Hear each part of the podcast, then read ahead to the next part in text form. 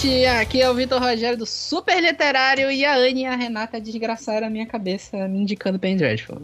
Mas olha, já começa uma baixaria. o pessoal vai pensar um monte de besteira de mim. É, a, a, a, gente vai explanar o porquê disso no episódio, mas, mas é isso, é bem isso. E eu também estou aqui com Renata Pampona. Hello. Anne Magno. O choro é livre hoje, viu, gente? Tô só falando. Ah, totalmente livre. É pra chorar mesmo. Não, nem me fala.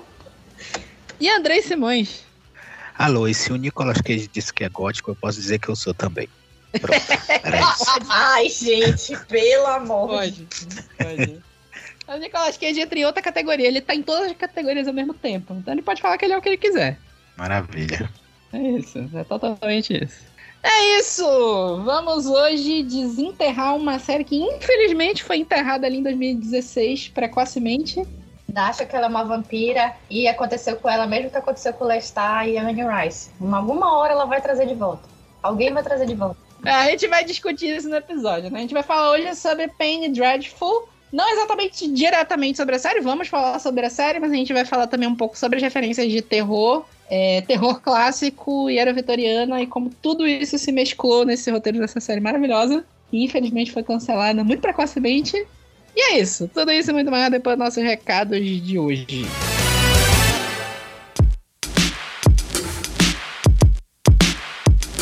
Fala pessoal, vamos para mais uma semana de recados. Lembrando sempre para vocês seguirem a gente no Super Literário, Instagram, Twitter e Facebook, tudo Super Literário. Várias novidades estão chegando nas nossas redes, então sigam lá, a gente vai ficar sabendo logo que sai. É, e se vocês quiserem mandar alguma sugestão pra gente, crítica, elogio, ideia para pauta, ou acrescentar alguma coisa que a gente discutiu no último episódio, vocês podem mandar mensagem pra gente em qualquer uma das redes sociais que eu falei, ou no e-mail revistasuperliterária.gmail.com que a gente fica aguardando e depois comenta aqui. Fica também o aviso que a gente vai lançar mais dois podcasts novos na mesmo feed. É, o Super Literário segue quinzenal. Nas semanas que não tiverem Super Literário, a gente vai estrear o Rádio Lit News, que vai acontecer ao vivo no Twitter, no Spaces do Twitter. E depois o que a gente gravar lá vai ser editado e vai sair no feed.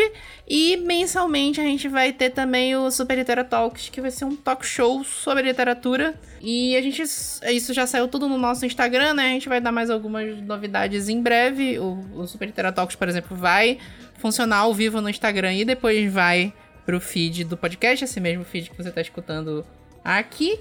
E em breve a gente dá mais alguns detalhes sobre os primeiros episódios e como é que isso vai funcionar. E é isso, fiquem aí com o nosso episódio de sofrimento por Penny Dreadful. Até mais e até a próxima.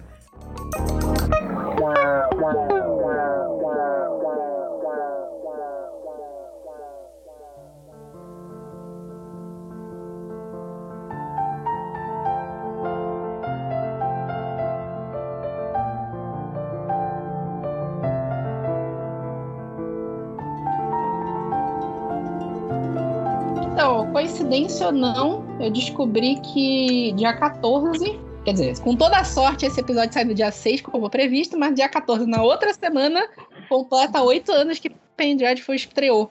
Hum. Pendrive. Ai, gente, eu vou maratonar de novo essa série, não tem condições. Pois é, tu sabe que eu tava procurando onde tem Dreadful, né? Oficialmente, né? Dizer, uhum. na locadora do Paulo Coelho tem a qualquer momento, né? oficialmente, hoje só tem Dreadful no Stars Play.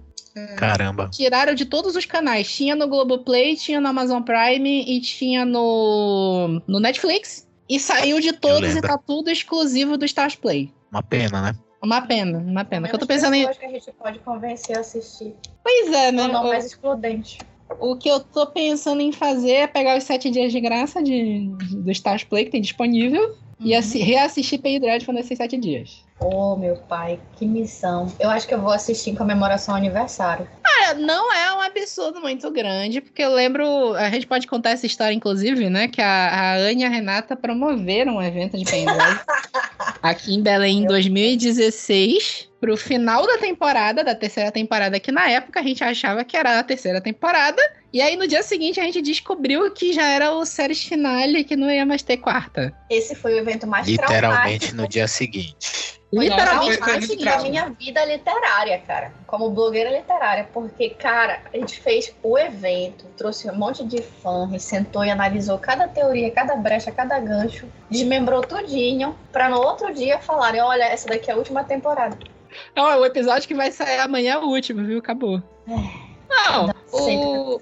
Aí é isso que eu falo de maratonar o Dreadful em sete dias, porque eu lembro que na época eu não tinha, nunca tinha visto Dreadful. Eu vi pra, pra acompanhar o evento. E eu lembro que eu maratonei em dois dias tudo. Tudo que Sim, tinha é- disponível. A né? série é muito cativante, visualmente, de roteiro, de, de música, de, de atores. Toda ela é muito cativante.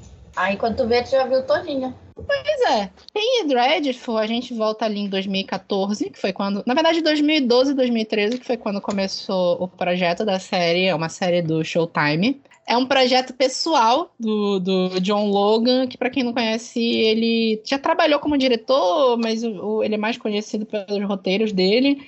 Ele foi roteirista do 007 Skyfall, que pra mim é o melhor filme do, do 007 do Daniel Craig. Ele roteirizou Hugo Cabret. Ele trabalhou no Último Samurai, ele trabalhou no Máquina do Tempo de 2002, ele Sweeney trabalhou no Todd Aviador, Sweeney Todd. Ele trabalhou, assim, muita coisa que tem esse clima meio vitoriano, steampunk, essa coisa do clássico... Os clássicos cenários de Londres, né?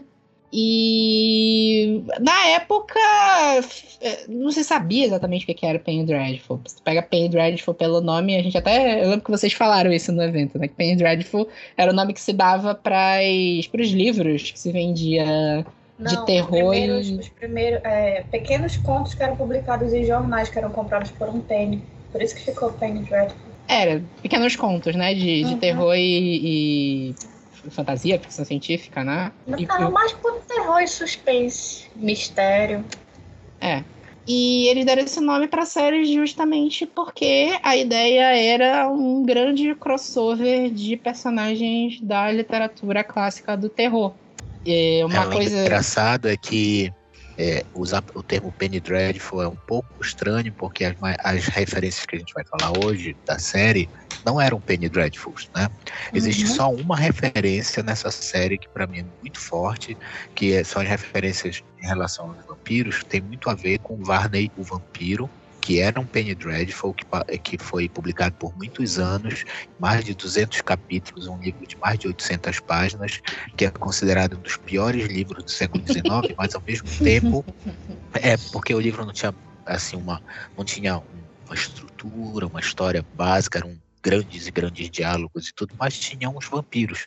E esse livro acabou sendo muito influente para Anne Rice, para Stephen King, para todos os escritores e escritoras que vieram depois. Então, mesmo ele não sendo muito bem escrito, ele foi muito popular, porque a ideia do Penny Dreadful, como na segunda metade do século XIX, é, houve um boom de, de alfabetização é, em Londres, é, é, não houve esse acompanhamento em relação ao poder aquisitivo. Então, os livros tinham que ser vendidos nesses folhetins, e é por isso que surgiu o Penny Dreadful. Então, é um livro que é ruim, mas ao mesmo tempo ele foi super popular, super divertido, influenciou muita gente. Aí, nesse sentido, a série Penny Dreadful bebe muito da fonte dos vampiros, do Barney o Vampiro, só que das outras histórias não eram Penny Dreadful, né? Eram livros consagrados da, da era vitoriana. É, os grandes personagens que tem no Penny Dreadful, eles vêm do, de- dos grandes clássicos da, da literatura de terror clássico. Eu, eu falei clássico, clássico, clássico um milhão de vezes, né? Mas os personagens vêm de grandes livros, né?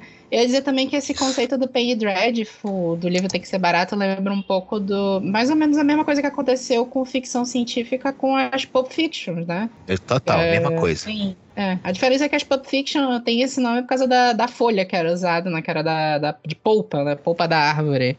Que era um papel mais Sim, barato, sim. né? Aham. E, e mais ou menos o- o- os Penny Dreadfuls deram várias referências ao que a gente vê de terror hoje em dia e, e provavelmente que a gente vai ver de terror por muito tempo. E os Pulp Fictions também, grandes autores de ficção científica, vieram de lá, né? Isaac Asimov, a própria Ursula Le Guin publicou muito Pulp Fiction, então é, é meio Sim, que tá tudo atrelado né? daquela origem, né? É. Que é uma literatura de baixa qualidade, mas eu tenho, por exemplo, curiosidade para ler o Varney, com certeza eu vou ler em algum momento, que é para saber se é ruim mesmo, sabe? Porque tem muito preconceito com o Penny Dreadful e com a literatura pulp, né? Então, é. É, talvez seja mais preconceito do que realmente porque se influenciou tanta gente, não pode ser tão ruim assim, né? Convenhamos. Tem que ser lido aí pra gente poder rever esse conceito de é muito ruim.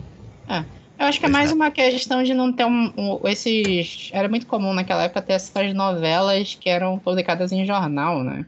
E a grande maioria delas não tem uma linha de pensamento é, assim, ah, eu vou contar uma história aqui de ponta a ponta. E, assim, o, o, cara que passou dois anos publicando semanalmente um livro no jornal, jamais vai ser a mesma coisa que um roteiro que a pessoa pensou de ponta a ponta para publicar um livro de uma vez, né? Inclusive, parece muito com as séries de, eu diria, de Lost para trás, que era aquela coisa que enquanto a série de TV estivesse fazendo sucesso, eh, a, pro, Seguia, o né? canal né? forçava que, que o cara fizesse mil temporadas. O que aconteceu com o Arquivo X, Lost aconteceu até um certo ponto que eles decidiram realmente terminar. E no caso do Varney o Vampiro era isso. O livro ele é te tecnicamente muito maior do que deveria, porque ele fez tanto sucesso que o cara teve que continuar por anos, o James Malcolm Grimer, que é o, o autor.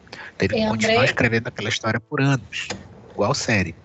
A gente pode dizer, de certa forma, que o público e a interação do público com a história ditou muito a sequência dos fatos dentro dessa história? De certa forma? Absolutamente, né? Porque o livro, ele tem uma construção, pelo menos o livro clássico, né? Você uhum. escreve o livro na, na, sua casa, passa por uma edição, uma editoração e publica em assunto encerrado. Quando você está escrevendo, que toda semana você bota um capítulo no jornal, o retorno é imediato. Então, isso aconteceu muito com esse Penny Dreadful. Também tem um outro lado, que quando o Penny Dreadful não fazia sucesso, ele era cancelado no meio da história. E aí ficava um monte de gente órfã, como a gente já ficou órfão de várias séries, inclusive de Penny Dreadful.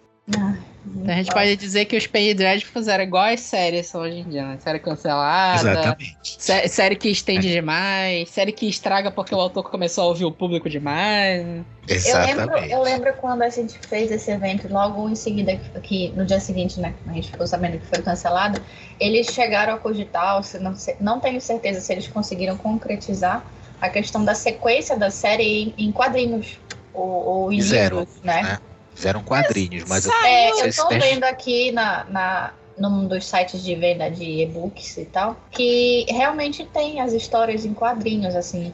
Tem, tem algumas imagens que eu não tô recordando muito na, na história da série. até mas será que é retcon? Porque, né, não, que acontece o que acontece no final, né? Eu, eu quadrinhos... tinha um aqui no, no Kindle Limited, eu até baixei, vou ler, depois te falo. Hum. Os quadrinhos eles misturaram um pouco de histórias dos personagens depois do fim da série e algumas histórias de prelúdio da Vanessa Ives, que aconteceram antes. A, a própria série tem essa estrutura, né? O, uma coisa que a gente falou bastante na época da, da, da, da série, que a série estava saindo, que eu lembro que a gente discutiu bastante, ah, qual é o seu episódio preferido de cada temporada? E era meio que um consenso, porque as três temporadas, cada uma delas tem um episódio que é um estudo de personagem da Vanessa Ives. Que é um, um flashback, Sim. é um episódio inteiro de flashback para mostrar alguma coisa que aconteceu no passado da, da Vanessa Ives, que a gente não sabe exatamente como vai se aplicar nessa temporada, mas que sempre entrava de um jeito maravilhoso. Eu Talvez que... menos o da terceira temporada, que ficou meio um pouquinho perdido ali, mas é no isso. sentido de, de história, só tem um personagem que eu esperava mais dele, acabei me aborrecendo com ele, mas os demais todos eu sou muito cativada. O que me deixou extremamente chateada foi o, o, o digamos assim, o mau uso ou o pouco uso da figura do Dorian Gray em detrimento aos outros, né? Eu esperava mais dele ali dentro da história, o desenvolvimento dele com ela, né? Não no sentido romântico, mas no sentido de, de grupo ali, né? Sem mas, dúvida eu acho. Pra olhar, não, não sei se eu consigo lembrar de um episódio que é o meu favorito. Eu lembro da série toda com muito carinho, ainda mais da forma como acabou, né? É. Eu acho que vale dar uma listada nos personagens que a gente tá falando, né? Os personagens Sim. que eles juntaram de terror clássico dentro do Penny Dreadful, eles não são exatamente os mesmos personagens das obras originais, mas eles bebem muito da fonte, eles sofrem adaptações e para esses personagens se encaixarem dentro de um universo em que todos eles existam, coexistam, né?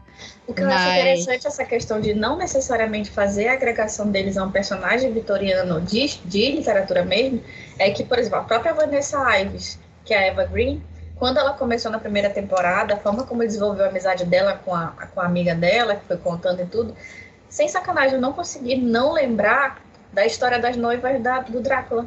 É, mas, mas é bem essa referência mesmo. Tanto que a primeira temporada que se desenvolve como a busca pela filha do personagem lá do. Sir Malcolm, do, Timothy Dalton. Timothy Dalton, Sir Malcolm. Tá, é, ele é junta. É a Mina. É. Não, não é Mina Hacker, né? Mas é Mina o nome dela. Foi um trocadilho não, bem é feito. É, é, exatamente. inspirado é. na Mina Harker.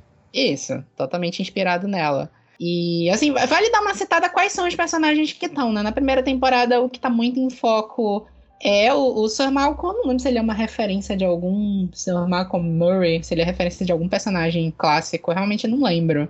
Ele, ele lembra um pouco a Liga Extraordinária. Lembra? É esse, é, esse filme todo lembra muito o Liga Extraordinária. Tirando, por exemplo, se tu for comparar com o filme, o roteiro do filme é horroroso, apesar de que eu gosto pra caramba. e se for comparar com, eu é gosto. Eu, eu já discuti sobre esse filme com a Roberta, ela também detesta esse filme. Eu gosto dele, mas é, é nostalgia de infância, porque eu vi ele quando eu era criança. É, os quadrinhos são muito superiores, né? Alan Moore, é, só que assim, é, uma, é a mesma é. ideia, né? Só que a execução diferente. Ideia, só que o Alan Moore é um maluco do cacete. Exato. E o Liga Extraordinário em quadrinhos é pesadíssimo. É. É. Verdade. É, então a ideia é bem parecida com isso, de ser um. É o, o Vingadores do, da era vitoriana, né? Ô, Vitor! Só que as referências do Penny Dreadful acabam, acabam sendo mais, mais literárias mesmo. Isso. Sem aspirações do Alan Moore, que eu adoro, claro. Só que eu acho que sempre perguntam se é imitação e tudo. Para começo de conversa, quando o Alan Moore fez A Liga Extraordinária, já existiam obras com a mesma ideia. Então ele fez, que não era original, mas fez com a pegada dele ficou original. Então a mesma coisa aconteceu quando John Logan pegou e fez Penny Dreadful. É original a maneira deles e tem uma, tem uma outra pegada, uma série com mais diálogos, com uma nossa, é só vendo, né? Realmente Penny é, Dreadful não, não é uma série de ação, né? É muito louco, cara.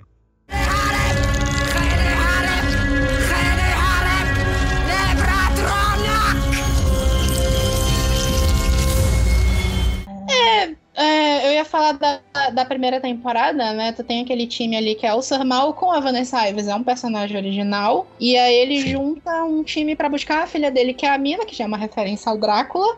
Ele Isso. junta um Dr. Victor Frankenstein, que, é, sei lá, pra mim eu acho que é um dos personagens mais losers que eu já vi na história da, das séries. E é. tem o, o, o Dorian Gray também.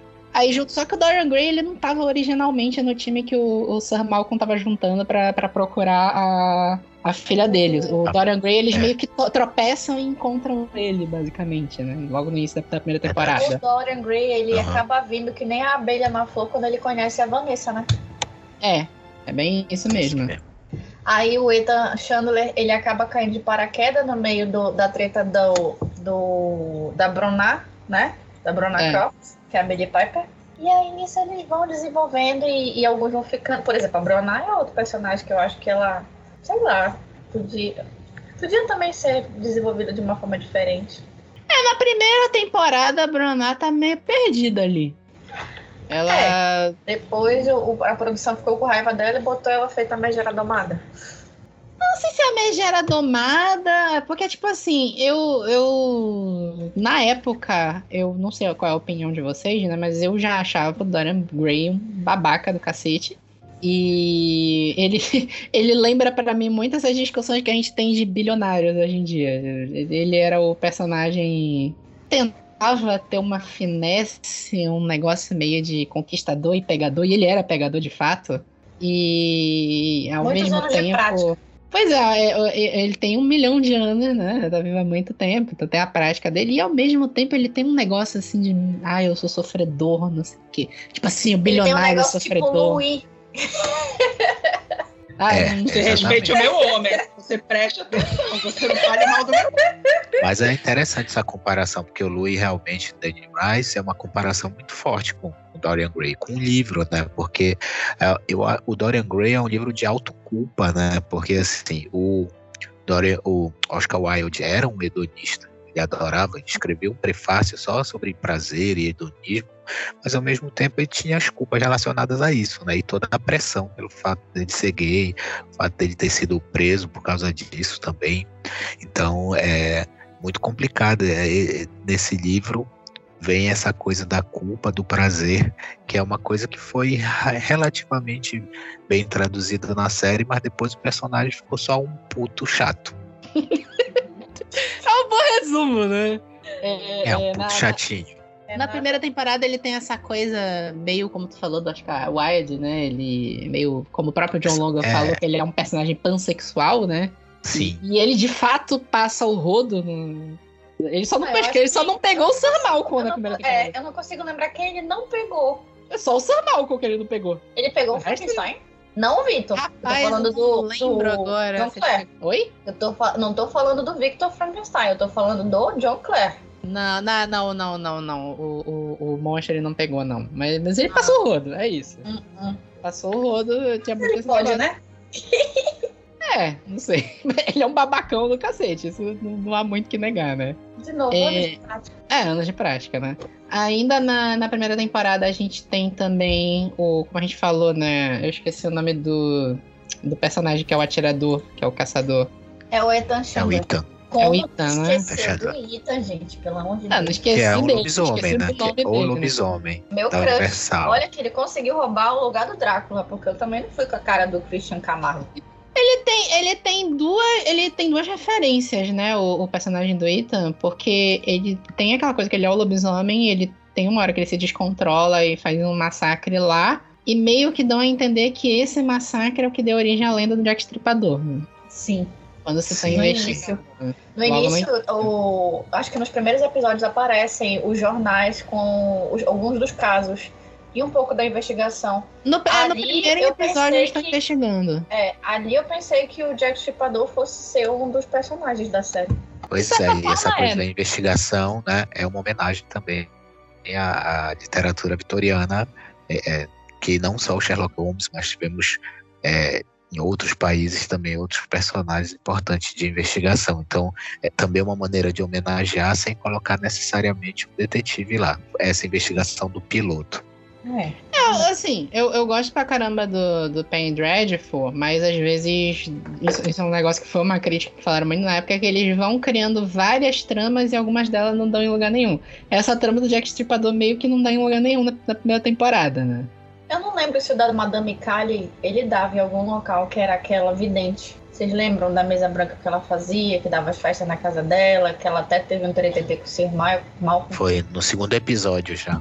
Uhum. É, isso aí meio que serviu mais pra desenvolver o personagem da Vanessa, desenvolver um É. poder pra ela ali, essa, essa coisa, né? Mas assim, isso é uma coisa que é uma referência também a, a terror clássico, é que não necessariamente naquela época tudo que se escrevia tinha que virar uma trilogia e, e ser adaptada pra cinco filmes depois, né?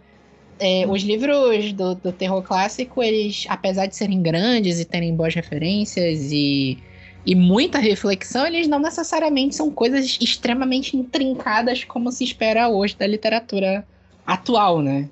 Sim. E eu acho que isso muito bebe a série também. Aí eu não sei se isso é uma desculpa que eu tô dando pra me convencer que isso foi talento ou se foi falta de talento deles de fato pra desenvolver o roteiro. Eu quero acreditar que foi de propósito. É, vou Eu acho que nisso. sim, cara. É um outro ritmo. É, a série ela, ela tinha um ritmo que ela parava, fazia citações de poemas. Então, quando a gente fala que é uma série literária, isso lembra, por exemplo, a primeira a primeira série do, do Mike Flanagan, que não foi o, o inspirado da Volta do Parafuso, foi a Mansão Rio e tem o outro, qual era a outra mansão? Mansão Bly. O- o- da Mansão Bly. O da Mansão Rio tinham muitos momentos, cada, cada episódio tinha algum momento onde alguém narrava alguma coisa de uma maneira 100% literária. Muito bacana, a, além de economizar dinheiro da produção, de mostrar cena, era também uma homenagem à literatura. E Penny Dreadful tinha muito disso, que realmente tinha momentos que você parava ali a história para fazer alguma citação literária. Então, eu acho que nesse sentido a série não tinha essa pressa que as séries de hoje, dessa geração TikTok, que tem que entregar 30 plot twists por episódio, ela não tinha essa pressa. Talvez por isso que ela não tenha feito tanto sucesso na época também. Eu acho que isso até uma coisa que me deixa meio triste também de outra série que não tem nada a ver com, com Penny Dreadful, mas tem esse exato, tinha esse exato ritmo na época que era boa, que é o Westworld. Eu não vi a série, mas falam muito bem. É, eu acho, acho que Renata, acho que tu concorda comigo, assim, que o Westworld, a primeira e a segunda temporada, era um negócio, assim, extremamente mais lento, que lembrava muito como o Penny Dreadful era desenvolvido de ir numa crescente para te entregar um negócio no final e te surpreender. Que foi jogado completamente no lixo na terceira temporada, que eles resolveram. É isso, plot twist, plot twist, vamos lá, bora explodir tudo, e é isso. Eu concordo com o fato de tu chamares de de dizer que era uma coisa crescente e que realmente a terceira temporada é uma grande do, da sua bosta, entendeu? A HBO enfiou assim, sabe, no nosso. É, lá onde o sol não brilha. Mas tudo que a gente tinha cultivado em todos esses anos, mas tudo bem. Fez isso contra as séries também. É mal da HBO. Mas assim, eu não concordo com essa coisa do ritmo lento. Eu acho que é justamente. É uma outra maneira de se fazer TV, é uma maneira antiga de se fazer TV, que não é necessariamente, não é, não é chamar de ah, aquela coisa do monstro da semana, mas de envolver as pessoas, de não jogar o que a gente vê muito hoje do imediatismo, sabe? De deixar crescer durante um episódio e tu não ter essa ânsia de, ah, eu preciso agora, eu preciso maratonar agora, eu preciso colocar na velocidade de 1.5 e terminar hoje essa temporada. Não tem nada disso, entendeu? É uma Vou coisa que cocaína e assistir tudo. Criava, é, criava relacionamento, tanto que parem para pensar aqui, um exercício mental. Digam assim, cinco séries da vida de vocês, elas foram exibidas nos últimos cinco anos? Nossa, A não. maioria não. não, não. A Anne Wira a Anne Whitney. Acho que foi nos últimos cinco anos.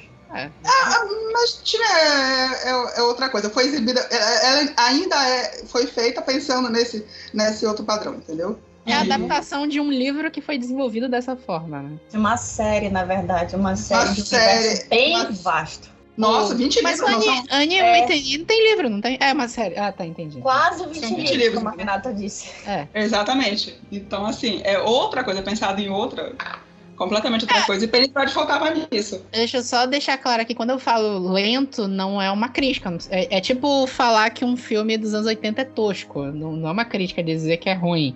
É uma forma de se desenvolver roteiro. Ah, tipo assim, quando eu falo que Fúria de Titãs dos anos 80 é tosco, eu não tô dizendo que é ruim. Eu tô dizendo que na época era o que dava pra fazer. Apesar de ser um puta filme. Eu acho que é- quando eu penso assim, Vitor, como tu, tu explicasse agora sobre essa questão do, do fluxo, eu penso que o Penny, a, a série Penny Dreadful, assim como a Anne Whitney, nesse sentido como a Renata colocou, ela foi desenvolvida num fluxo de cadeia de ideias mais lento, porque era tipo assim, uma série meio gourmet para degustar, né? Para ir no- numa velocidade de ir curtindo cada uma das vírgulas. Aí entra no argumento do, do, do Andrei, que era uma série, era uma série literária, de fato. Aí Sim. tava lá tudo intrínseco no, no discurso, em tudo. O próprio John Clare, por exemplo, o, o, o Thiago sempre fala pra mim que quando eu lembro que eu não curto tanto assim poemas ainda, ele disse, mas tu gostava do John Clare recitando. Então, de certa forma, você gostava também de poemas. Aí eu falei, é, é pior, tá aí. Não tinha parado pra pensar dessa forma.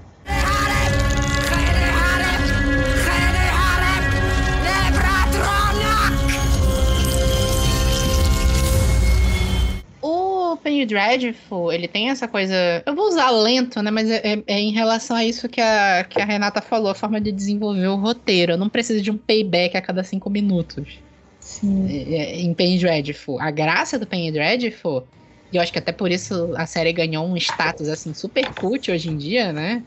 O Penny Dreadful meio que tem o mesmo status do que foi Blade Runner. Tipo assim, não fez tanto sucesso na época. A audiência do Penny Dreadful nunca foi alta, mas ela tem um status de ser uma, uma baita produção hoje em dia. E... Influencia quem tá produzindo. Porque quando você pega essas três séries, do, vou citar de novo, do Mike Flanagan, que são séries de muito sucesso, principalmente a Missa da Meia-Noite. É a mesma estrutura narrativa, é lento, vai desenvolvendo capítulo a capítulo até que desemboca numa sangueira sem fim e maravilhosa. Mas, meu amigo, se você tiver alguma pressa para ver a missa de meia-noite, missa da meia-noite, você vai achar sem graça. Só que a série é a melhor dele. E é espetacular, uma das melhores séries que tem na Netflix. Mas ela tem o tempo dela inclusive, com certeza, influência de Penny Dreadful. É, e Penny Dreadful tinha toda uma produção meio teatral, assim, a, a fotografia é espetacular, eles fizeram todo um trabalho de figurino, o figurino ganhou prêmio aos três anos da série, apesar de que a série foi super... Foram, foi indicada muita coisa, mas ganhou pouquíssimos prêmios em relação ao que é, o que foi a produção, de fato. Mas os prêmios técnicos eles sempre ganharam. A trilha sonora é espetacular, a fotografia é foda. Os atores são. Não tem ator ruim nessa série, todos são muito bons. E. Com certeza. A, aquele clima vitoriano, eu acho que nunca uma série me passou tanto esse clima Londres vitoriana. E até cinzento, adianta no. frio. Pois é, cinzento, frio, mas ele sabe fazer aquele aquele contraste, porque quando tu tá na casa do, do Sir Malcolm, que ele era rico, é um negócio suntuoso. Quando tu tá no palácio do, do, do Dorian Gray, é um negócio de rico mesmo, suntuoso. Mas ao mesmo tempo tu vê a realidade nos personagens como o da criatura, que, fica, que é um personagem super marginalizado, o personagem da, da, da Billy Piper, que eu esqueci o nome, a, a Rona, né? Brona é, que tá ali mais na periferia de Londres, aquele, aquele porto de Londres que é terrível, assim, a realidade dali pesadíssima. Eles não tentaram pintar de, de arco-íris tudo, né? E até adiantando um pouquinho o papo, na terceira temporada, quando a gente vê um pouquinho de um cenário americano, que aí tu já passa a ver deserto, eles não tentaram fazer um negócio gótico no deserto dos Estados Unidos. Eles fizeram o deserto dos Estados Unidos a realidade que era aquela época, de fato. Isso também foi. A questão do deserto também foi retratada um pouco na última temporada do Penny Dreadful vitoriano, em que o, o Ethan Chandler acaba parando no deserto tentando se encontrar de certa forma. Assim. Eu achei assim meio tipo brutal, uma brutal mudança de cenário, né? Tipo, tu tá ali no meio de um monte de casarão, no meio daquelas casas que uma do ladinho da outra, na parte cinzenta, no porto e tudo, e de repente tô no meio do deserto, como uma bruxa. É. Essa parte da bruxa eu fiquei bem atacada por sinal. Porque é. o meu chip foi destruído. Ah, mas aí esse chip não ia dar certo desde a primeira temporada, mano. Mas Tava claro ali que meu, não era pra dar certo. Meu coraçãozinho ainda tinha esperança nesse ponto, eu fiquei meio atacado. É. O que eu ia dizer da primeira temporada ainda é que tem uma aparição até rápida do Van Helsing, né? É, eu tinha totalmente deletado essa aparição. Ah, é, é, porque ela é rápida, né? Tem uma hora que o time que eles juntam ali para procurar a filha do Sir Malcolm, ele, ele adiciona o, o Van Helsing, mas ele também não vai muito longe também, né? Eu acho interessante que depois ele incrementa o time dele, né? Que ele traz até o, o médico monstro e por aí vai. Aí tu, puta merda, aí acabou da forma como acabou.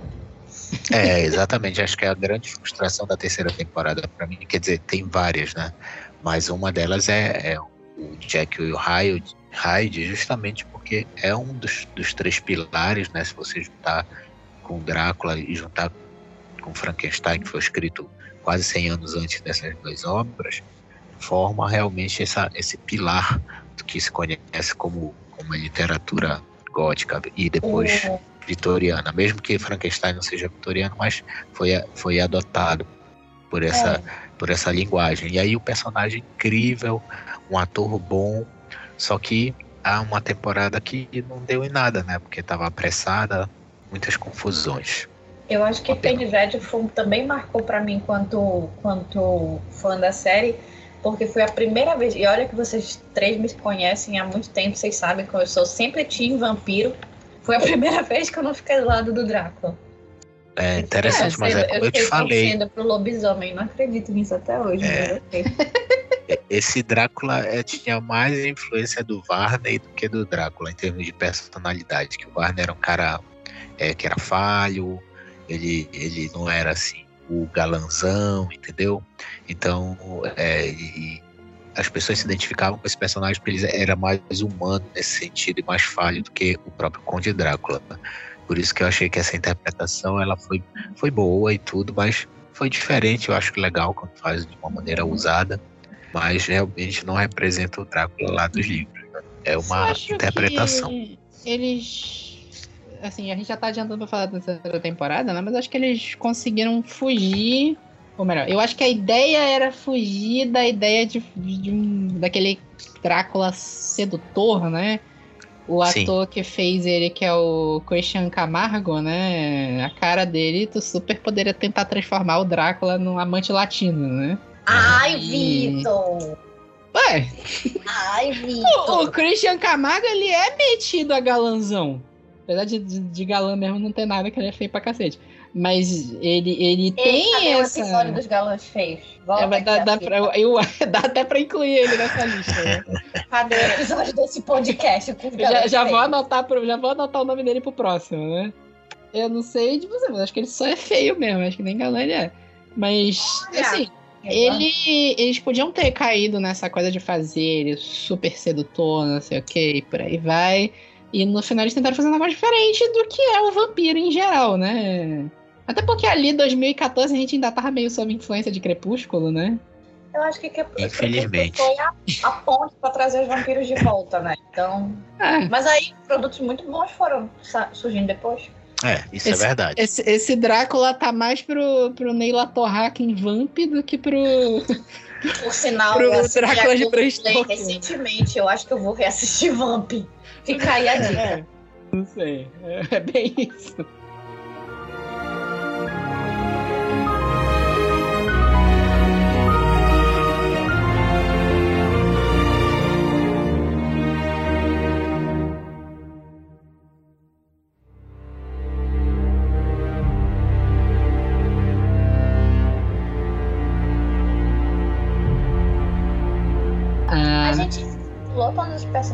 Principais da primeira temporada. É, era isso que eu ia tentar lembrar se a gente falou de todos, né? Acho que só o que a gente não falou tanto foi do monstro mesmo. O John, John Clare, né? Alguma coisa Clare, né? É, o John Clare, Clare meia-mente Clare. se recusa a chamar ele de monstro, porque para mim ele foi o mais sensível de todos eles. Em alguns pontos. Ah, sem dúvida. Isso é uma E a grande inspiração, né, do John Logan para criar essa série, é porque o John Logan é, ele demorou para se assumir gay e tudo, então ele sempre se sentiu como o monstro de Frankenstein quando ele era criança, adolescente, que é essa coisa do, do preconceito deixá-lo, fazê-lo se sentir um outcast, né, um excluído da sociedade. Então ele sempre teve muita identificação com o monstro de Frankenstein. Foi por isso que ele quis fazer Penny Dreadful, e por isso que esse personagem é central na história, até o último episódio, do primeiro ao último. Primeiro que ele é a ligação literária da série, é um momento onde é, poema do, o poema do Tennyson foi, foi é, ele falou, teve poema do, do, do Percy, Percy Shelley também, o marido da, da Mary Shelley, que era um grande poeta. Então era um momento de inserir as coisas literárias, mas também de se inserir na história, né, e de tentar exorcizar o seu passado e as coisas ruins que aconteceram com ele através da arte, né, que é essa grande sacada da arte. Essa questão da arte, da literatura, eu não lembro se foi nessa série, mas parece que na minha memória veio assim, aquele episódio que um que eles estão, tipo, a cidade ficou em luto pela, pelo óbito de um poeta. Muito, muito Sim, querido foi a morte pela do comunidade. É, Isso. Exatamente. Também foi bem marcante esse episódio. Muito, muito legal. É, o que eu ia falar também, né, do. Meu Deus, deu um branco total agora. É que a gente ficou muito saudosista, amigo. A gente na, ficou é, é, na, é, na verdade, eu fiquei com vontade de assistir o Lost, é, Lost in Angels. Qual é o. City of Angels. City, of, Angels. É.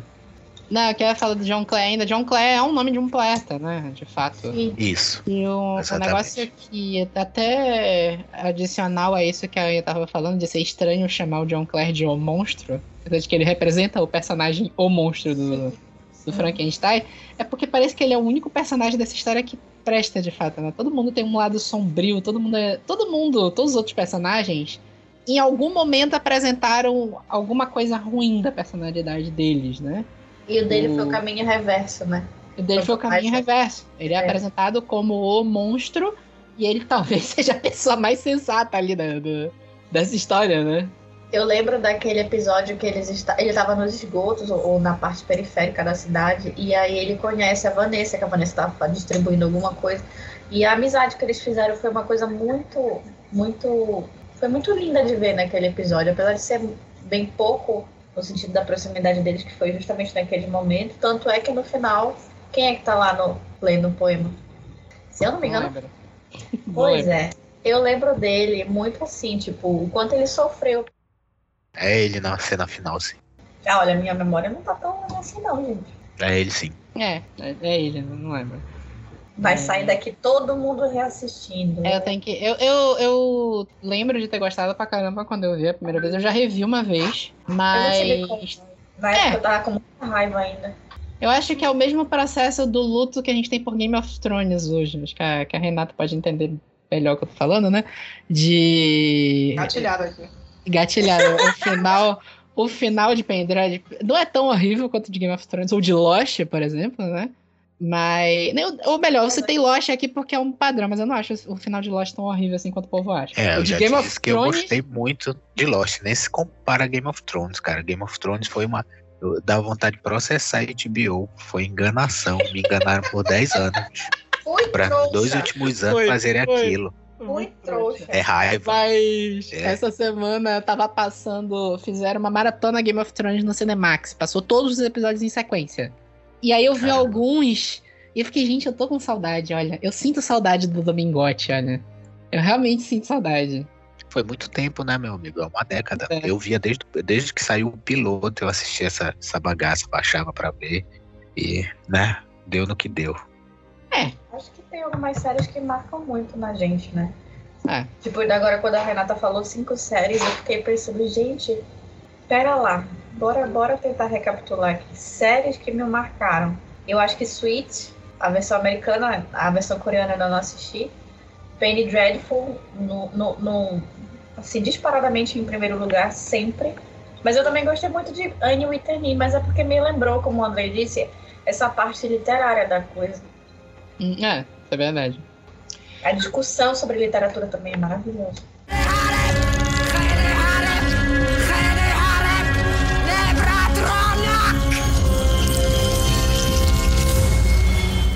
É, aí adiantando pra segunda temporada, já a primeira temporada ela gira muito em torno, como eu falei, de a busca pela filha do, do Sir Malcolm. Não vou dar grandes spoilers aqui, a ideia é que as pessoas sintam vontade de ver a série saindo daqui, né? Na segunda temporada, apesar de que assim, quando a gente entrar na terceira temporada, a gente vai falar sobre esse final que a gente acha horroroso, mas tudo bem. Na segunda temporada, a gente tem aquela coisa que a gente que se apresenta sobre a Vanessa Ives ser um trunfo entre a briga dos dois. Eu não sei se são irmãos, né? O Lúcifer e o Drácula são irmãos, né? São, são irmãos.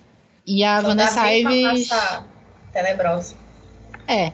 Só que cada um deles escolheu um caminho pra se desenvolver, né? Sim.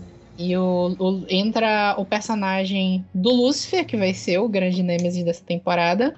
E meio que essa coisa sobre o que é a Vanessa Ives, os poderes que ela tem. E aí ela começa a desenvolver alguns poderes novos, né?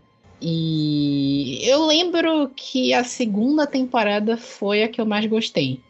De todas. Sério? Sim, sim. Tô Eu gosto da segunda dela também. aqui. Foi na segunda temporada que ela foi pra casa daquela bruxa? É, tem aquele negócio que eu falei dos episódios especiais da Vanessa Ives, que todos são flashbacks, né? O da primeira temporada é o que revela a amizade dela com a Mina. O da segunda temporada, eu acho que é esse que ela vai pra, caixa, pra casa da bruxa. E o, é, o da segunda temporada que, ele vai pra- que ela vai pra casa da bruxa, que é num, num pântano, que é a aborteira.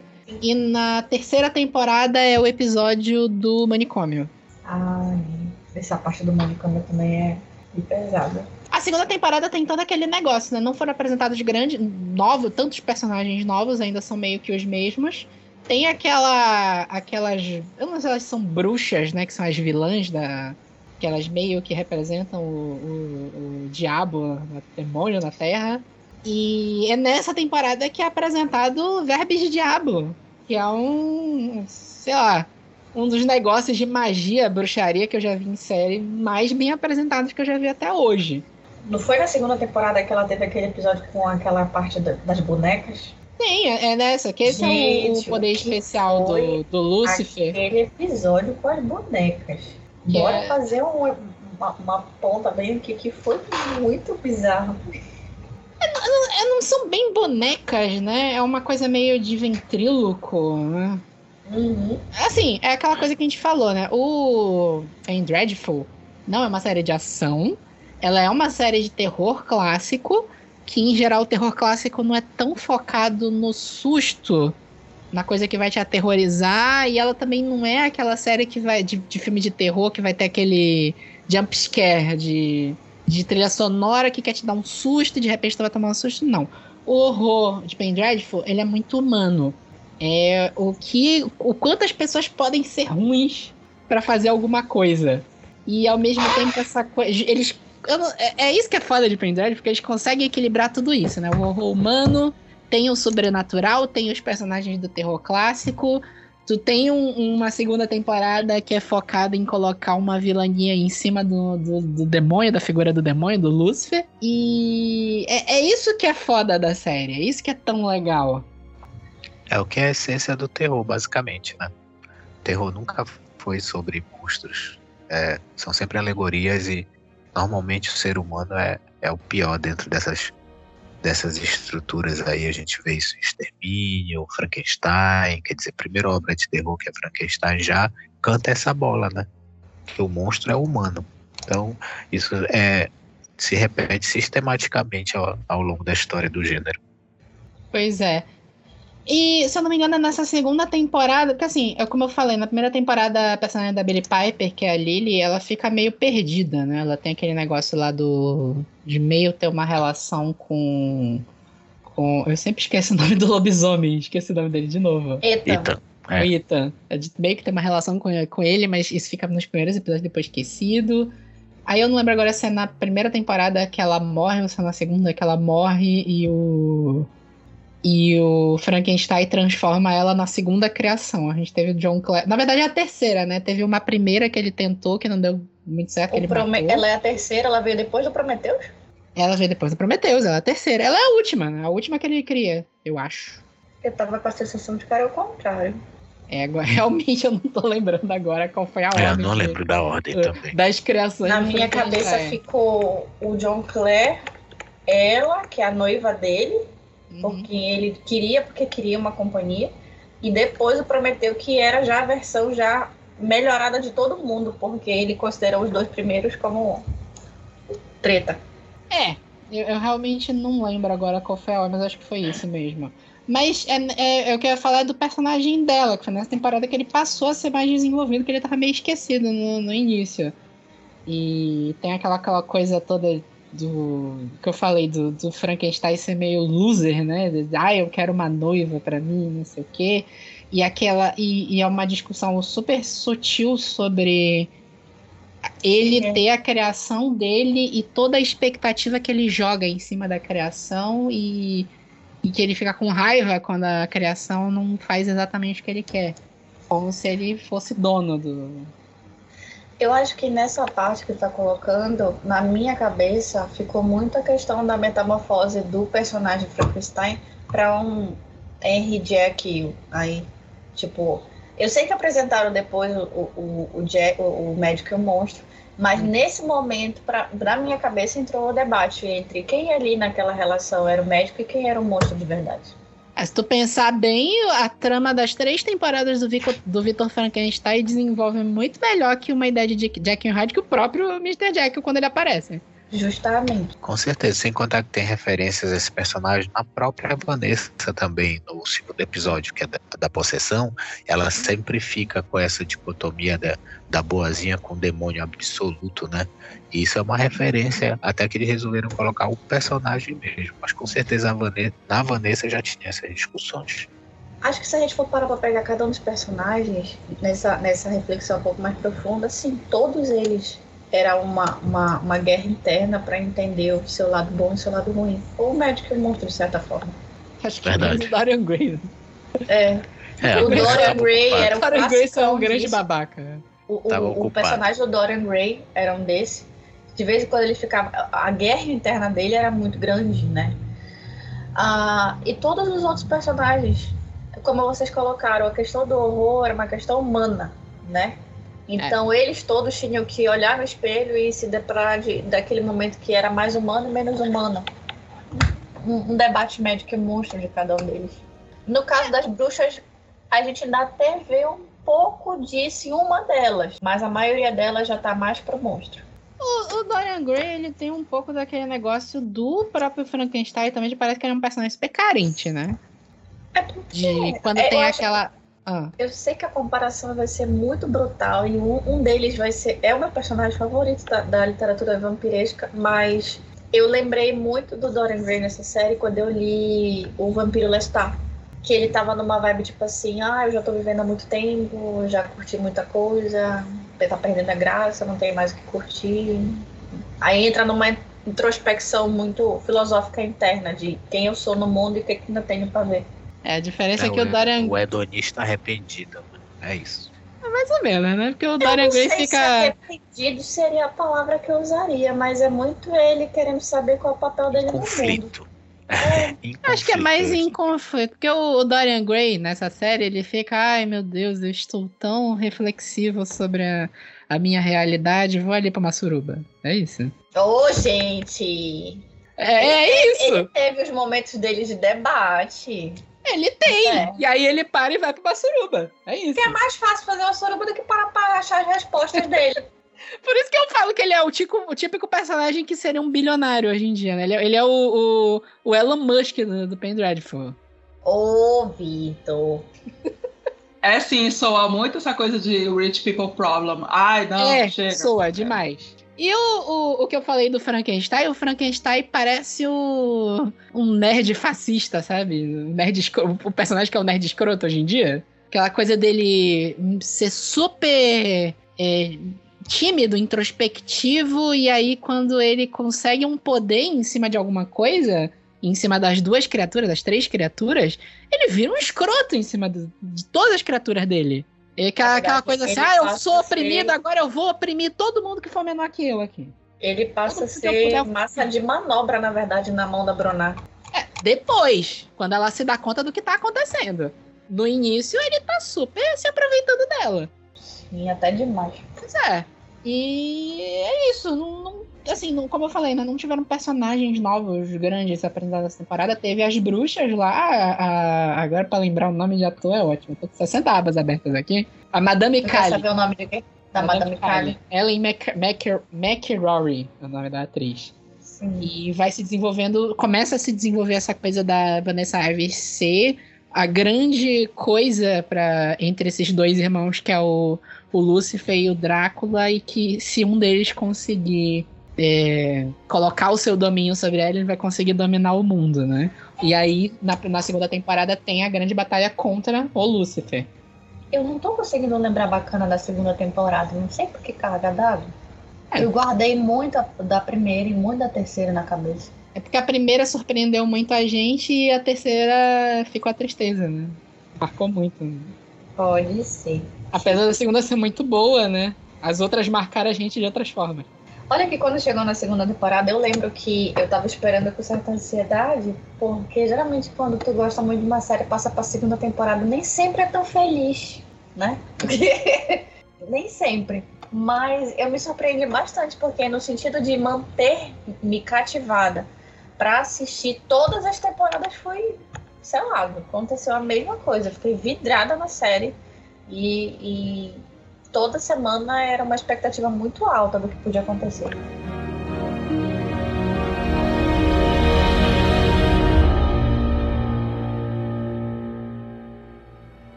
O último bloco desse episódio, eu vou informar aqui que a gente vai falar sobre a terceira temporada de Penny Dreadful, a gente vai falar sobre o cancelamento e vai falar sobre o final e coisas que a gente não gostou. Então, a partir daqui a gente vai liberar uns spoilers mais pesados. Fica a recomendação de, se você ainda não viu Penny Dreadful e não quer saber os spoilers, pausa esse podcast e volta para ouvir depois que você assistir tudo. Se você não se incomoda com os spoilers ou já viu Penny Dreadful, vai em frente e sofre aí com a gente. Valeu.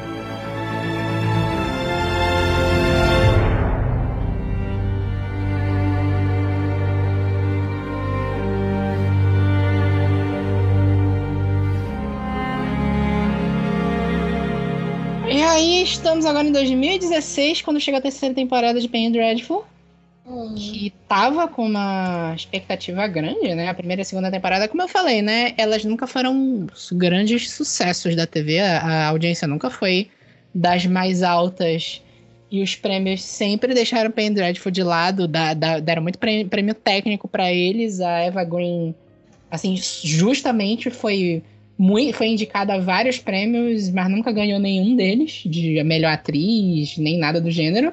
Eu sei que o, o Rory Kinnear, que é o John Clare, ele chegou a ganhar um prêmio de melhor ator co- coadjuvante do Satellite Awards.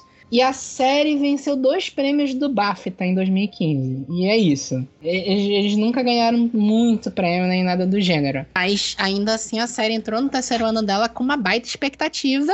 E entraram personagens novos, né? Tu, como eu falei, né? Nessa temporada que o Ethan ele vai para uma história, uma linha de história completamente diferente, que ele vai para os Estados Unidos. E é uma coisa meio bruxas, tem uma trama completamente diferente. Ao mesmo tempo que aparece, como a gente falou, o outro irmão, que é o Drácula. Ele aparece nessa temporada e ele vai ser o grande Nêmesis.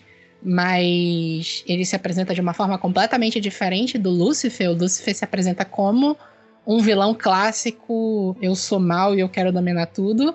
E o Lúcifer tem aquela coisa mais assim, eu vou convencer vocês de que é melhor se eu dominar tudo. E como a gente falou, entra o Mr. Hyde, na verdade o Jekyll, né? O Mr. Hyde, ele aparece um xiste ali no último episódio, mas entra o Jekyll como um amigo do Frankenstein. Olha, é assim, no sentido de distribuição de novos personagens, acho que eles podiam ter distribuído melhor. Na terceira temporada foi uma chuva de novos personagens, né? Se ele de repente tivesse desenvolvido alguns no segunda temporada e deixasse alguns que, que casassem melhor com a trama na terceira, talvez, né? A gente tivesse um final diferente. Tudo cada a gente achar que vai ter um final diferente do que aconteceu, né? Pois é, eu acho que Pode teve falar. essa questão de, de, de não ser cancelado, mas todo mundo sabe que foi. Então eu Uhum. acho que essa entrada, por exemplo, numa terceira temporada, tudo que aconteceu na terceira temporada que a gente achou ruim faria sentido se tivesse uma quarta temporada. Realmente é uma bagunça a terceira temporada, porque com certeza em algum momento muito cedo na série o, o, o- showrunner, o John, percebeu que ia ser cancelado, ou ele mesmo quis continuar, e aí pronto, começou o atropelamento né, das narrativas. Eu- Vocês eu- lembram por quê? Qual foi o motivo que eles deram pra terminar na terceira temporada? Eu não tô conseguindo lembrar agora. Eu acho que a Renata sabe isso melhor que eu, que ela sabe de, desses bastidores melhor que eu, mas eu lembro que na época o John Logan oficialmente falou: não, a série não foi cancelada. Eu planejei pra ela ter três temporadas e essa história da Vanessa Ives não faz sentido continuar sem ela. E Só esse que... argumento dele não convenceu ninguém. Mas tá. Aí eu não lembro, Renata, tu lembra que eu lembro que nessa época, eu não lembro se vocês falaram no evento, mas eu vi em algum lugar alguém falando que foi a temporada que menos o John Logan esteve envolvido. Eu não E- lembro de, de, de ter falado necessariamente isso, mas assim, ele já estava envolvido com outros dois projetos, então.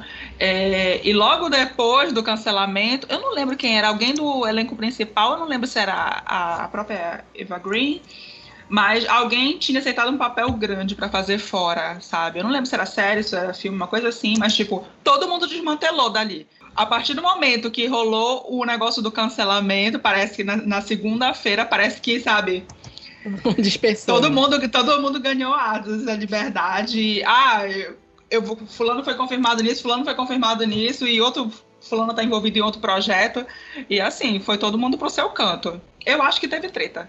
Pois é, Eu foi acho que assim. quando uma série ela não faz um sucesso merecido, desde a primeira temporada a série estava tropeçando na audiência. Então, aí isso gera provavelmente é, esse tipo de tensão, né?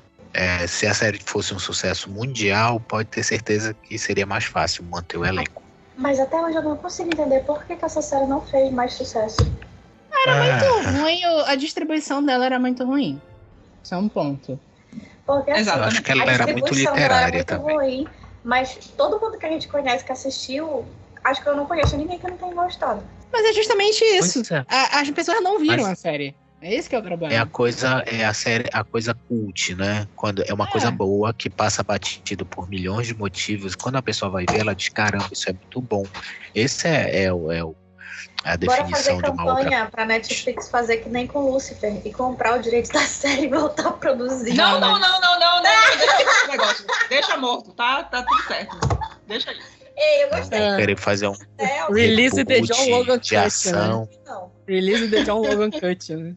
Ah, É difícil esse tipo de coisa. complementa o que a Renata falou, a Eva Green aceitou o papel do Orfanato da Senhora Peregrine para Crianças Peculiares, que é um projeto Tim É de 2016 o filme, é aquela coisa, né? Tu vai pegar a série que quase não dá audiência do, do Stars Play lá do Showtime versus um filme super produção do Tim Burton. É óbvio o que, que tu vai escolher, né? Ah, pra fazer os dois, mana. Oxe. Não sei. Mas a última temporada, assim, apesar de ser a temporada que mais teve episódio do John, do John Logan dirigindo, foi a que ele menos esteve envolvido.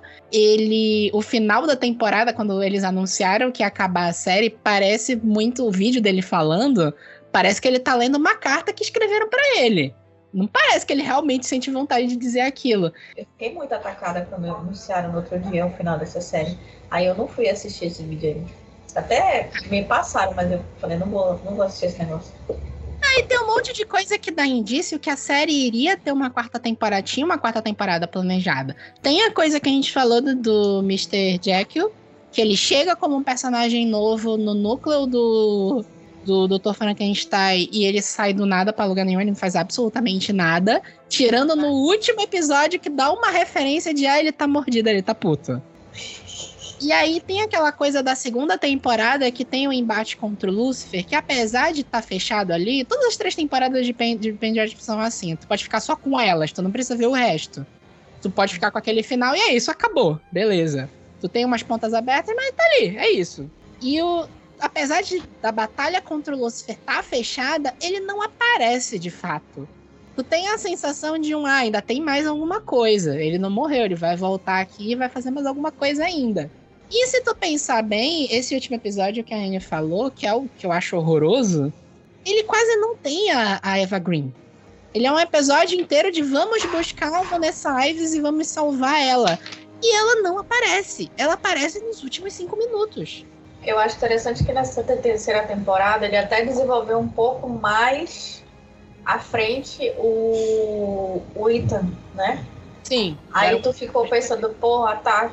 Uma das teorias que eu lembro dessa, dessa terceira temporada, quando a gente fez o evento, é que se ela chegasse a acontecer o que aconteceu, de repente ele passaria a ser o protagonista de, de tipo, vingar ela, né? Pelo que aconteceu. Assim, o final da. Parece tudo corrido. Parece que é tipo assim. Dá a sensação de que eles descobriram que a série ia ser cancelada quando eles estavam escrevendo o roteiro do último episódio. E é tipo assim, ixi, corre pra fechar as pontas aí. Infelizmente não vai mais ter Fechou nada, mano. Onde é que tá? Corre pra fechar aí do jeito que der. fechada. Pois é, aí a, a sensação que eu tinha era: teríamos uma quarta temporada, a quarta temporada seria a última, e pra quarta temporada voltaria tanto o Lúcifer quanto o Drácula como o embate das duas grandes forças pelo poder que a Vanessa Ives tinha. É, o Meio que tava dela se também não construindo foi uma isso. coisa muito, muito explorada, né? O que era o poder dela? Ela era o catalisador, ela era a chave para outra coisa, era o quê? Era uma aposta besta de irmão? O que, que, que, que era? Exatamente. Falt- Faltou esse negócio de. é, desde o primeiro. Desde o primeiro, acho que episódio, estavam lá, alimentando aquele negócio. Ah, ela é mais alguma coisa. Ela é mais, ela é especial, ela tem mais alguma coisa. E acabou que ninguém respondeu nada. Muito obrigada por isso. Sim, pois é. Assim, não sei se sou eu defendendo de novo um negócio que foi só uma coisa medíocre mesmo, mas acho que faz parte um pouco do, do terror clássico também não te entregar na cara o que seria, né? Apesar de que assim, Mas eu assim, acho que. Aí eu, eu já vou te falar do ponto de vista de, de criação, como, Uhum. como autor, é que quando se você joga alguma coisa e insiste nisso por três temporadas, pode ter certeza que isso vai ser usado em algum momento. Que aí já é sacanagem nele. também. Uma coisa Né? é uma coisa é você deixar é, no ar. a- tem muitas coisas, autores que fazem isso. David Lynch gosta de deixar algumas coisas para interpretação. O problema é quando você joga algo que é, é nuclear, é Crucial, né? central, porque é. a protagonista. E aí não responde. Aí, obviamente, que é por causa dessa quarta temporada que não existiu. Não tem outra explicação para isso. Eu lembro que eu falei, quando a gente já fez um episódio sobre séries canceladas, que a gente falou de Penny Dreadful, e a minha teoria é tipo assim, alguém meteu chifre em alguém, alguém roubou dinheiro de alguém, não sei. Alguém tava muito puto nessa produção. Eu acho que não foi só baixa audiência, não. Eu acho que, a- que o John Logan tava muito puto com alguma coisa que aconteceu no Showtime.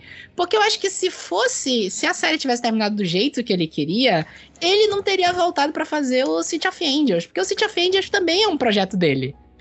Exatamente. Não, Sempre essa ficou- carta é nitidamente falsa, cara. É, não, é. nitidamente. Não faz sentido nenhum. Agora, assim, tanto os motivos pessoais como a grana pesam muito em quem é, vive essa, essa realidade corporativa né, da, da arte estadunidense. Então, talvez podem ser motivos é, somados, uma sinergia. A audiência está baixa, começa a ter um problema aqui, outro ali, outro ali, e a gente nunca vai saber. No final das contas, a gente sofre, mas não sabe a fofoca. Hum. É, eu tenho, eu tenho a carta aqui, literal, do. Olha como é? Ele fala. Olá, meu nome é John Logan. Eu sou o criador de Penny Dreadful. Já começa no super mecânico aí. Quero Tá no agradecer. cativeiro. A... tá no cativeiro. É. Fizeram mesmo com ele. Se, Parece, fosse um vídeo, a gente Annie ia ver. lá o- do lado dele. É, Annie Wilkes, né? Se tivesse um vídeo, a gente ia ver o reflexo de alguém com uma arma no olho dele, né? É, por aí. Quero agradecer a todos vocês pelo incrível apoio nos últimos três anos. Escrever e produzir Pen Dreadful foi uma das experiências criativas mais incríveis da minha vida e quero agradecer ao nosso incrível elenco e equipe por todo o duro trabalho. Pen Dreadful sempre foi planejada para ter exatamente três anos, então acho que contamos uma boa história e agradeço novamente por todo o apoio. Não foi ele que escreveu isso, cara. Foi ele que escreveu isso. E teve um negócio também que no início da, da terceira temporada, quando foi lançado, o John Logan tava super animado. Quem, quem tiver um tempo, tem o canal do Penny Dreadful no YouTube, tá lá até hoje. Todos os episódios têm um vídeo de bastidores. Todos os episódios têm um mini trailer que eles passavam antes do episódio ser lançado, pra aquela expectativa mesmo pro que viria. Tá tudo lá ainda e fizeram a mesma coisa pro City of Angels e vale muito a pena. Antes de começar a terceira temporada, que eles soltaram o, trailer da terceira temporada e fica soltando aqueles featurettes, sabe? De ah, o diretor falando, vamos fazer tal coisa, não sei o quê. O John Logan tava super animado antes de começar a terceira temporada. E quando saiu o primeiro episódio, o John Logan parou de divulgar totalmente Penny Dreadful. E ele deu uma declaração depois falando que perguntaram pra ele que falou assim: Ah, eu não preciso divulgar Penny Dreadful porque ele já tem uma base de fãs é, estabelecida, não, não precisa divulgar nada. E aí, pra mim, isso parece mais um ponto aí de que teve uma treta grande na produção. É potoca, né? É, Muito potoqueiro esse povo. É, mo- é. E, e- e o, que, e o- o que a Renata falou de. É tipo assim, anunciaram que a série foi cancelada, no dia seguinte todo mundo já tinha cinco projetos envolvidos. Aí, é, não sei. Infelizmente, acabou aqui o último episódio. Tipo assim, eu lembro que o oitavo episódio, que é- eu não lembro se foi depois do oitavo episódio, se foi antes do oitavo episódio que, que teve o evento que, que vocês fizeram. Eu lembro que foi perto do final da temporada, não foi no início, não foi antes de começar a temporada. Porque eu já tinha visto um pedaço da terceira temporada quando eu fui pro evento. Amigo, foi na véspera de sair. O, O último, último. não foi? Foi. Foi na véspera de sair o último episódio, né? Gente, o que é o trauma na cabeça da, no- na nossa cabeça, né? Simplesmente eu, eu fiquei tão machucada com, com o que aconteceu na- nesse evento no dia seguinte que eu abstraí. É como se tivesse criado um trauma assim, na cabeça. Não consigo lembrar algumas coisas. Ficou muito machucada. Eu sei. Eu sei como é. E aí, Ah, é, a gente fez o evento, tava pra sair o último episódio, né? A terceira temporada tem nove episódios. E o oitavo episódio, ele tem muita ponta aberta. Muita, muita. Uma coisa que, assim, claramente não se resolveria em um episódio só. Originalmente, né? Eu acho. Que acabou se resolvendo num episódio só, mas acho que não era essa a ideia. E como eu falei, o último episódio, que tu vai fechar uma série que, além, é sobre várias coisas, mas no geral é sobre uma personagem específica, que é a Vanessa Ives, a personagem aparece só nos últimos cinco minutos. Eu não tô te dizendo que até hoje a gente não sabe o que, que ela é. Na minha cabeça, na minha fanfic, né? Ela era a pessoa capaz de destruir os dois. Eu acho que era uma coisa meio. aquele negócio tipo assim, ah, ela pode destruir o mundo, mas também pode salvar ele. Uma coisa assim, né? Não sei. Pra Eu mim, era gostei. tipo- Hã? Hã? Eu gostei, Anne. É canon na minha cabeça. Porque assim, na minha cabeça só ia fazer lógica se é tipo assim. Não, bora fazer uma aposta, irmão, bora. Aqui conseguir pegar ela e fazer ela, ela amar, é tipo, ganha o mundo, né? Mas na verdade, o que eles queriam era cativar ela para que ela não destruísse nenhum dos dois. É, faz sentido. Só que é aquela, aquilo que eu falei, né? O Lúcifer ele chega muito como o dominador. O eu vou controlar É, todos vocês, eu sou poderoso e tal. E o Drácula, apesar dele não ter. dele ter zero mojo, né? Ele não. Ele tentou uma coisa tipo assim: eu vou convencer vocês que eu sou melhor. A melhor coisa pra esse mundo sou eu. O Drácula é como se fosse o irmão mais velho e o Lúcifer o, o, o irmão caçula pentelho. É. É bem isso mesmo. A fanfic Ai, tá gente. criada, viu, Renata? Tô gatilhada aqui por esse negócio de, de aposta envolvendo o diabo, envolvendo uma outra entidade, isso tudo me, me, me volta pra Lost. Ai, não quero mais, não quero mais conversar sobre isso, César. Ai, não, não, botei não. romance aí no meio, né? Tipo, a, a aposta era ele, um dos dois ganhou o coração dela. É. Pra te ver que a figura masculina não presta, menina. Pelo amor de Deus. Tão engraçado. É isso, tá decidido. Eu vou escrever uma quarta temporada do Pen Dreadful, botar lá na Tapad. É isso. Mas foi lá. Eu te desafio a escrever e narrando aqui telenovela pra gente no, no seu. É, eu, eu vou fazer isso. Eu vou fazer isso. Vocês vão ver. É o projeto de 2022 de escrita. Eu vou Ah, escrever a quarta temporada de Pen Menino. Dreadful. Foi lá, senta lá na tua história que o seguinte, ela. Enfim, acabou do jeito que acabou, não dá pra contar o que foi que acabou, porque eu teria que É, não, não, não, não vamos falar. Mas, a, ideia, assim, a ideia é que as pessoas vejam a série. A quarta temporada é o Ita caçando uma resposta no mundo. Ele tá andando o mundo todo caçando uma resposta, uma forma de achar a vingança contra os dois irmãos atentados. E destruiu os É, dois, diretamente. Pode ser. Eu vou, vou- vou- eu vou pensar seriamente nisso. Eu vou Aí- fazer aquilo que eu falei no início. Eu vou pegar os sete dias de graça do, do Stars Play. Vou maratonar Pen Dreadful agora essa semana, porque eu não vou pagar. Eu já achei aqui a Cidade dos Anjos na Amazon.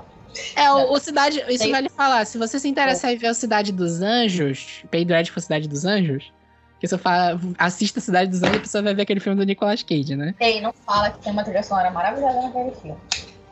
A trilha sonora é a melhor coisa daquele filme. O Gugu Dolls foi aí que aprendeu a Tem o, o City of Angels no Amazon Prime e, se eu não me engano, tem no HBO Max. Porque aqui no Brasil passou pelo, pela HBO. Eu acho que tem lá, não lembro agora. Não sei se já tiraram também. Mas é isso. Então, se você se interessar, né? Como eu falei, o Penny Dreadful original tá no Stars Play. Aí, tipo assim, são 29, 27 episódios, na verdade. Primeira temporada tem 8, a segunda 10 e a terceira 9. O City of Ah! Só tem 10. O City of Angels só tem 10. Uma É só semana tranquila pra maratonar. E eu vou terminar isso amanhã, tu ver só. Pois é.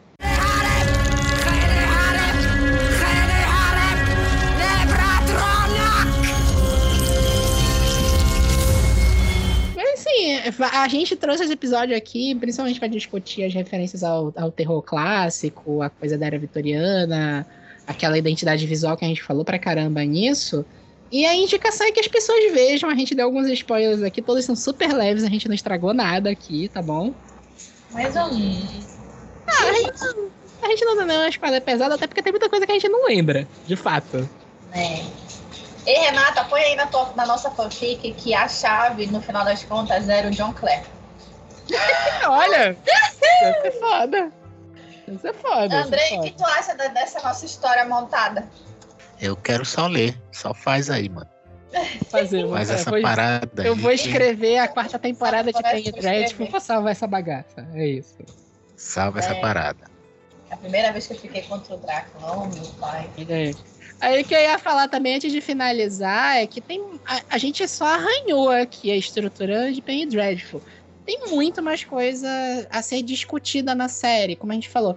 Tem a personagem da Brona, ela tem várias discussões filosóficas ao longo das três temporadas. Até a discussão sobre maternidade também que ela tem, que é quando ela adota aquela menina lá. Tem uma discussão sobre, sobre maternidade, como a Anya falou, tem uma discussão sobre prostituição, sobre a coisa dos corpos das pessoas, sobre. Tem uma discussão a parte do Dorian Gray que ele. é, tem uma hora que ele tem uma relação com, com uma travesti na. A eu não lembro se é na. A Justinha, eu não lembro se é na primeira, na segunda ou na terceira temporada. Acho que foi na segunda. Cara, tem um milhão de coisas discutidas no. Cada um dos personagens dá um podcast só. Se a gente fosse Sim. parar pra fazer um podcast sobre cada um dos personagens de Penny Dreadful, pelo menos dessa corrente principal, ixi, ia dar pelo menos, sei lá, uns 15 podcasts. Ixi, dava.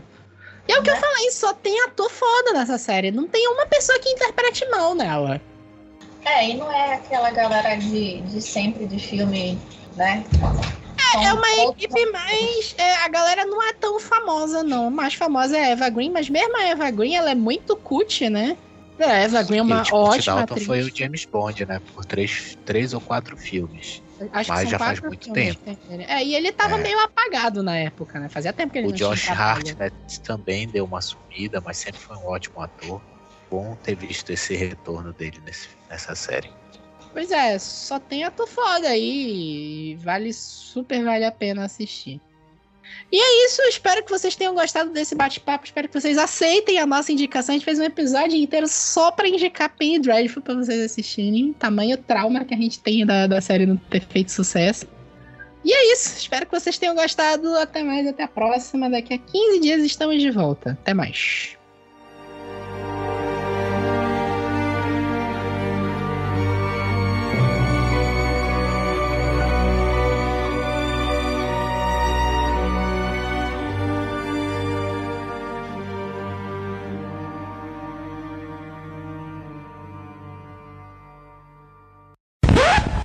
Dreadful, a gente volta ali em 2014, que foi quando. Na verdade, 2012 e 2013, que foi quando começou o projeto da série. É uma série do Showtime. É um projeto pessoal do Joe. Do, meu Deus. É um projeto pessoal.